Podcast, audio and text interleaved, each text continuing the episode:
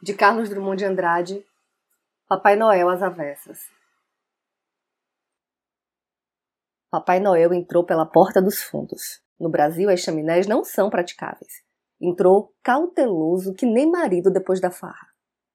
Tateando na escuridão, torceu o comutador e a eletricidade bateu nas coisas resignadas. Coisas que continuavam coisas no mistério do Natal. Papai Noel explorou a cozinha com olhos espertos, achou um queijo e comeu.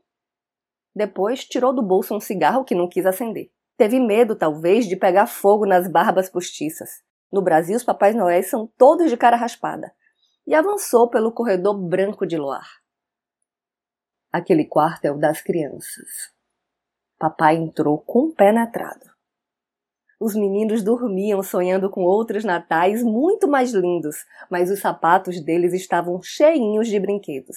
Soldados, mulheres, elefantes, navios e um presidente da República de celuloide.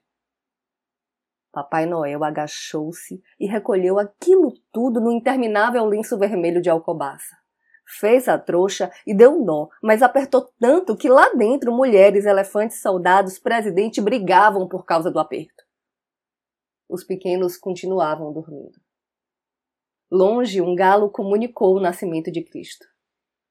Papai Noel voltou de manso para a cozinha, apagou a luz, saiu pela porta dos fundos. Na horta, o luar de Natal abençoava os legumes.